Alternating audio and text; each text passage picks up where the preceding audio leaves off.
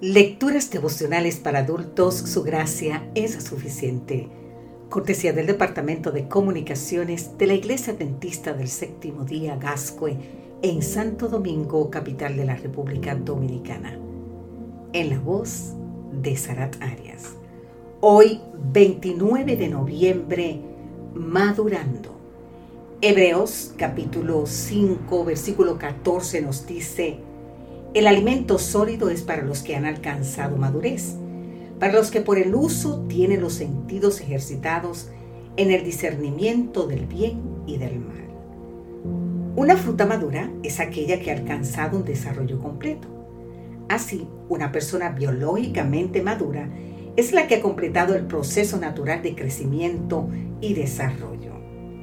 Algunos se refieren a la edad madura como la etapa ubicada entre la juventud y la vejez. Una persona emocionalmente madura actúa con prudencia, equilibrio, buen juicio, sensatez, estabilidad y sabiduría. Algo que no se alcanza necesariamente con la edad.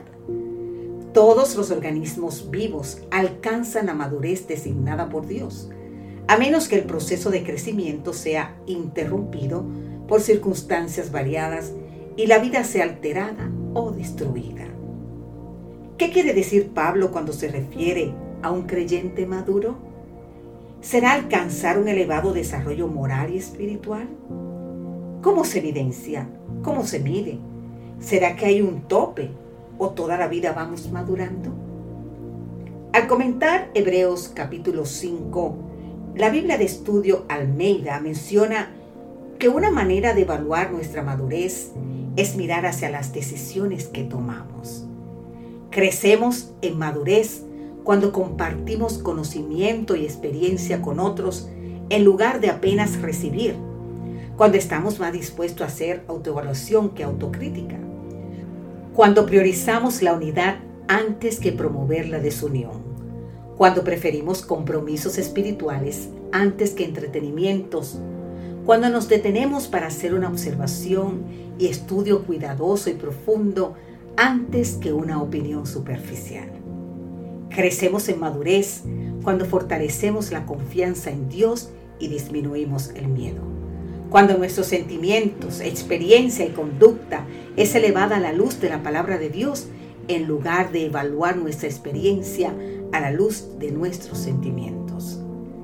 Todos venimos al mundo como bebés y todos somos hermosos.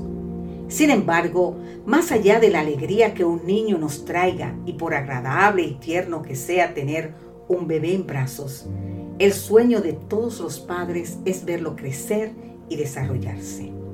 Su alimentación de bebé tiene que ser reemplazada por una alimentación más sólida. Pablo nos habla de la alimentación sólida, que es todo el contenido de la escritura, que nos nutre de manera adecuada y nos prepara para el testimonio. Se requiere de la disciplina y ejercicio espiritual guiados y conducidos por el Espíritu Santo. Una madurez noble y bien encuadrada no viene por casualidad. Querido amigo, querida amiga, maduremos día a día y llevemos muchos frutos para el Señor. Que Dios hoy te bendiga en gran manera.